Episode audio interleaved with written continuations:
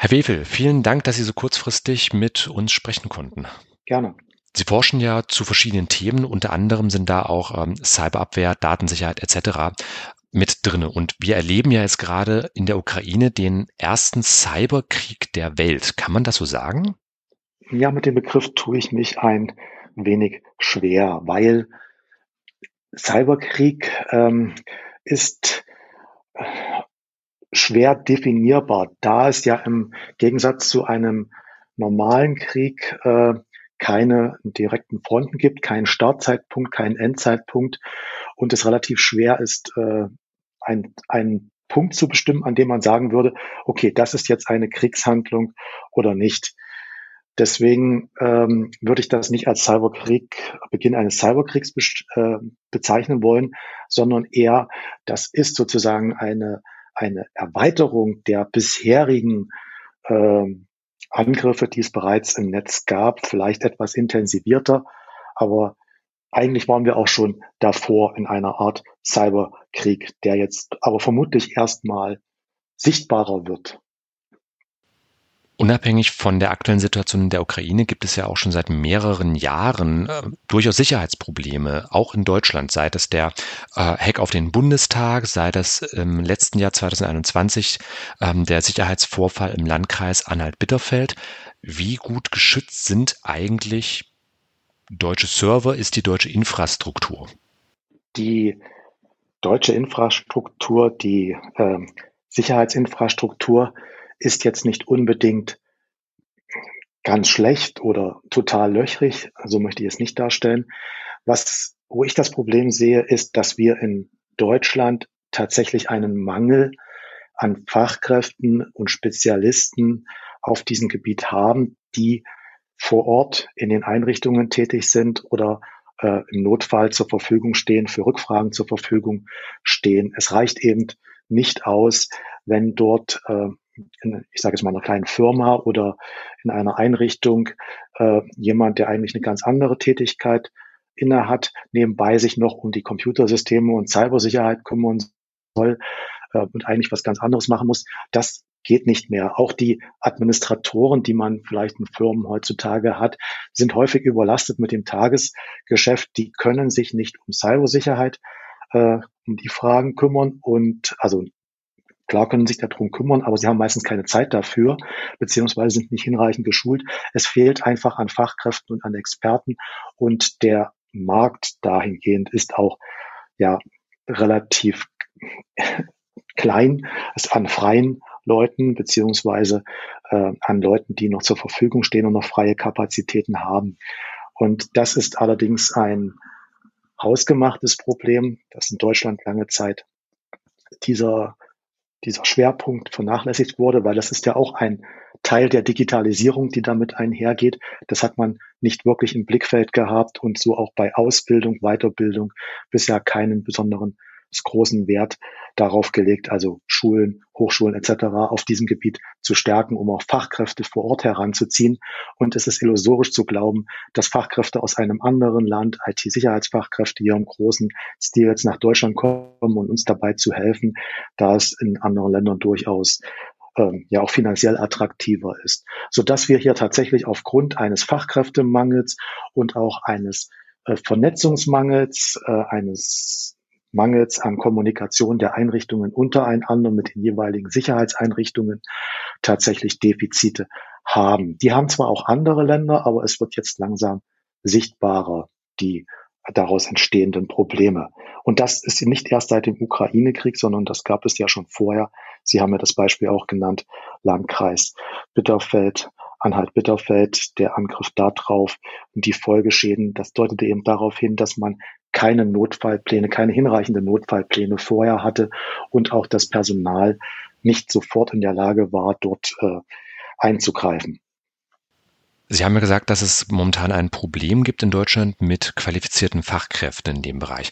Aber es gibt ja Forschungsverbünde wie den Cybersecurity-Verbund Sachsen-Anhalt, bei dem Sie ja selbst auch beteiligt sind. Es gibt die Cyberagentur des Bundes, selbst äh, der Bundesnachrichtendienst und die Bundeswehr haben eigene Abteilungen oder Kommandos gegründet, die sich mit ja, Cybersecurity, Cybersicherheit, also der Verteidigung Deutschlands in verschiedenster digitaler Form auseinandersetzen. Und ähm, sitzen da dann einfach nur Bürokraten, die keine Ahnung von der Technik haben? Oder wo ist das eigentliche Problem bei uns, wenn Sie sagen, dass wir halt momentan zu wenige Leute haben, die Ahnung haben vom Thema?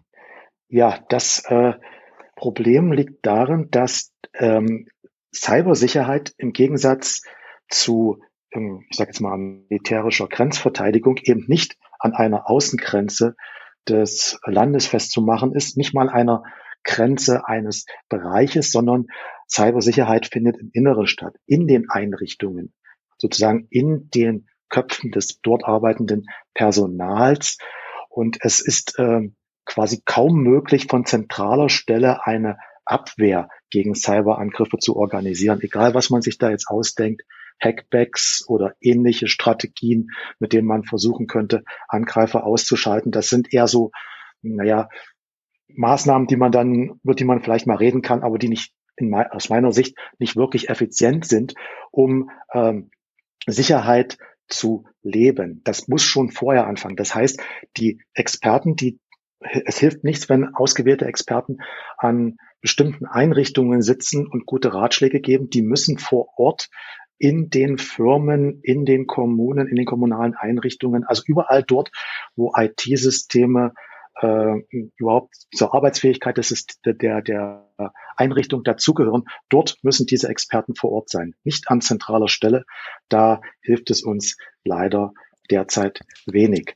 Und ähm, das ist auch die Denkweise, die wir erstmal ändern müssen. Also wir können kein Burggraben um Deutschland oder um äh, eine Firma herumbauen und äh, denken, wir sind dann auf der sicheren Seite, sondern die Sicherheit, die muss auch von innen herauskommen. Die Leute müssen auch in gewisser Weise, naja, ganzheitlich an daran denken. Der Rechner als solches ist vielleicht jetzt hinter einer Firewall und man denkt, es, man ist geschützt vor Angriffen, weil da gibt es ja eine Firewall. Aber meistens ist das ja gar nicht so, sondern der Angriff, der kommt vielleicht vom Nachbarrechner, der hinter der gleichen Firewall sitzt, also sozusagen gar nicht voneinander getrennt ist. Und nur weil da zufälligerweise jemand, Stichpunkt Bring Your Own Devices oder ähnliches, vielleicht ein Schadprogramm mit in äh, die jeweilige Einrichtung hereingetragen hat. Und da hilft dann auch nicht der Cyber-Sicherheitsexperte in irgendeinem Bundesamt oder vielleicht andere denken ja momentan an den Einsatz des Militärs. Die sind dann alle an der falschen Stelle, sondern der Schaden passiert dann innerhalb meiner Einrichtung. Und da muss eine Person sitzen, die dann auch sagt, okay, wir haben hier gerade einen Vorfall, äh, lasst uns den mal analysieren, ähm, Fehler eingrenzen und den Schaden äh, ja, beheben, falls schon welcher entstanden ist. Könnte man also sagen, in Analogie auf die reale Welt, mir bringt die Polizei nach einem Einbruch auch nur noch verhältnismäßig viel. Ich brauche vor allem die Sicherheitsexperten, die mir vor einem Einbruch in mein Haus beispielsweise Empfehlungen aussprechen, wie bau einen Zaun, kauf dir einen Wachhund oder Vergleichbares. Richtig.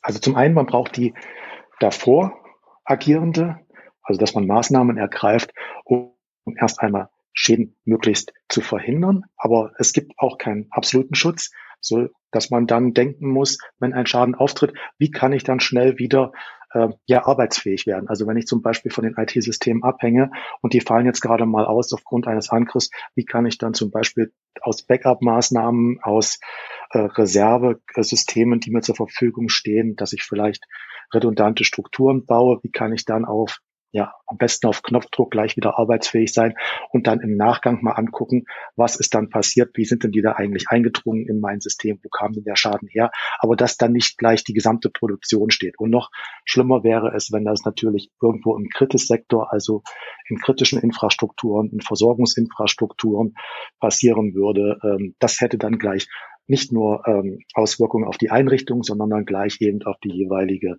versorgte Umgebung. Was kann ich jetzt aber nun als einzelne Unternehmen, wenn ich ein kleiner Mittelständler bin, ähm, kleine Kommunalverwaltung und selbst gar keine Ahnung von der Technologie habe, an wen kann ich mich da vielleicht wenden? Gibt es da irgendwelche Ansprechpartner, die beim Aufbau von solchen Strukturen helfen können? Genau, hier haben wir auch noch ein kleines Defizit. Zum einen äh, müssen wir erst einmal ähm, uns überlegen, wie wir denn in Zukunft ähm, Firmen oder Einrichtungen, die eben sich nicht äh, selber ein derartiges Personal leisten können, wie wir denen aktive Unterstützung zukommen lassen können. Da war der CyberSec-Verbund, den wir ja gegründet haben, ähm, ein Versuch in der Richtung etwas zu bewegen. Aber es ist natürlich noch eine gewisse Hürde da, wenn jetzt eine, ein kleines mittelständisches Unternehmen ein Tagesgeschäft gar nicht groß die Zeit hat, sich um IT-Sicherheit zu kümmern, dass die sich dann überhaupt erstmal äh, mit uns in Kontakt setzen, um möglicherweise von uns eine Beratung zu erhalten. Das Angebot war aber auch diese Zeit äh, können sich äh, viele Firmen eben, hatten sich viele Firmen ja nicht vorstellen können, weil eben Sicherheit äh, etwas ist, was, wenn sie funktioniert, man sie nicht bemerkt. Man bemerkt sie erst, wenn sie nicht funktioniert, also wenn die Sicherheitsinfrastruktur versagt hat. Das heißt also, auch wenn irgendwo an Zeit und Geld gespart werden kann, dann spart man gerne mal an Sicherheit, weil ja, wenn da nichts passiert ist, hat man tatsächlich noch Geld gespart, wie bei einer Versicherung. Aber wenn was passiert, wäre es gut gewesen, man hätte das Geld vorher ausgegeben. Das heißt, man muss erst einmal sich überlegen, wie viele Ressourcen man dafür bereitstellen kann. Und damit meine ich jetzt nicht nur finanzielle Ressourcen, sondern auch zeitliche Ressourcen. Das heißt also auch in Firmen müssen Leute, die dort die IT-Struktur pflegen, gewisse Zeit äh, investieren, um sich selbst erstmal zu bilden in der Richtung. Die Weiterbildungsmaßnahmen haben unter anderem eben wir in dem CyberSec-Verbund. Ähm, Gibt es aber auch an anderer Stelle, es gibt private Einrichtungen, die da Weiterbildungen tätigen und es gibt auch Firmen in der Region, die in gewisser Weise Sicherheitsdienstleistungen äh, verkaufen, an die man sich wenden kann, die dann auch beratend zur Seite stehen. Ich möchte an der Stelle aber auch gleich darauf hinweisen, es gibt nicht die Sicherheitslösung, die man sich einmal einkauft und, und man dann abgesichert ist, obwohl das viele Produkte ähm, diverser Hersteller suggerieren. Das ist aber eine Marketingmaßnahme. Wenn dort ein Produkt heißt halt 360 Grad Sicherheit und man ist gegen alles geschützt, ähm, das ist ein Verkaufsargument. Das ist aber keineswegs so, dass es dann in der Praxis man tatsächlich für einen längeren Zeitraum gegen alle Angriffe geschützt ist, sondern hier braucht man regelmäßige Updates und insbesondere auch eine Ausbildung der Personen, die diese Systeme einsetzen. Und das kostet Zeit. Und ich weiß, dass es gerade in den kleinen Einrichtungen besonders kritisch ist, ähm, diese Zeit zu erübrigen. Aber wenn man die sich nicht nimmt und man dann Ausfälle in der IT-Struktur hat, muss man tatsächlich die Kosten dagegen rechnen, die es denn dann mit sich bringen würde, wenn man jetzt ja mal ein paar Tage oder gar Monate nicht mehr auf die Daten zugreifen kann oder gar historische Daten verloren hat, weil man eben keine äh, Backups oder ähnliches hat, auf die man zurückgreifen kann. Das heißt, das ist jetzt erstmal so ein Punkt, den muss sich jede Firma selber überlegen, wie viel Zeit man da investieren kann. Und dann können Sie zum Beispiel auf uns, den CyberSec-Verbund oder auf andere ähm, private Anbieter hier in der Region äh, drauf zugehen und wir unterbreiten dann gerne entsprechende Angebote. Also das gibt es. Haus kostet Zeit. Im Kontext dieser ganzen Sicherheitsdebatten wird auch immer wieder davon gesprochen, dass Deutschland ein Cyberhilfswerk bräuchte. Was ist das eigentlich? Was halten Sie davon? Den Begriff als solches kann ich auch schwer einordnen. Ich habe es auch schon gehört, aber es ist gewisserweise gedacht, dass wir auch eine, ähm, ja, eine, dass wir Einrichtungen aufbauen, äh, die ähm, beratend ähm, zur Verfügung stehen, auch unterstützend, äh, im Sinne, dass man auch vor Ort dort etwas tun ähm, würde und dass dieses quasi von zentraler Stelle aus finanziert wird. Also eine Struktur, die dann schon äh, ja auf Abruf äh, bereitsteht und äh, für Cybersicherheitsmaßnahmen unterstützend wirkt. Die muss natürlich dann aber erst einmal geschaffen werden. Da ist auch wieder die Frage, woher nimmt man die und wie, welche Leute sollen da arbeiten und was ist und wie werden diese finanziert. Das ist noch gar nicht geklärt. Also es wäre sicherlich eine interessante Sache, darüber nachzudenken, aber ähm, es sollte auch nicht so etwas sein, dass einen dann wieder eine ja ein großer Hersteller äh, da einfach nur über so etwas ja wie ein Cyberhilfswerk seine Produkte versucht an äh, zu verkaufen, sondern es müsste dann tatsächlich auch unabhängig sein, herstellerübergreifend und äh, neutral, ähm, beratend und aber auch eben nicht nur beraten, sondern darüber hinaus im Notfall so als Emergency Response Team, Incident Response Team äh, zur Verfügung stehen, um dann auch äh, tatsächlich äh, ja bei akuten Vorfällen äh, Hilfe leisten zu können. Wir merken also, in Deutschland ist noch einiges zu tun, aber wenn wir es nicht gemeinsam starten, dann wird es niemals entwickeln. Insofern, ähm, Herr Dr. Wefel, vielen, vielen Dank für das Gespräch. Das war Sandro Wefel vom Institut für Informatik der Martin-Luther-Universität Halle. Gerne. Für die Radiohörer gibt es jetzt Musik. Und ihr hört einen Hinweis in eigener Sache. Du willst Fakten, Tipps und Content zu Social Media? Du willst es in zwei Minuten oder weniger lesen können? Du hättest dazu gern eine professionelle Meinung? Und das soll noch persönlich und sympathisch sein? Dann melde dich jetzt für zwei Minuten an. Monatlich kompakt kuratiert. www.onlinegeister.com/newsletter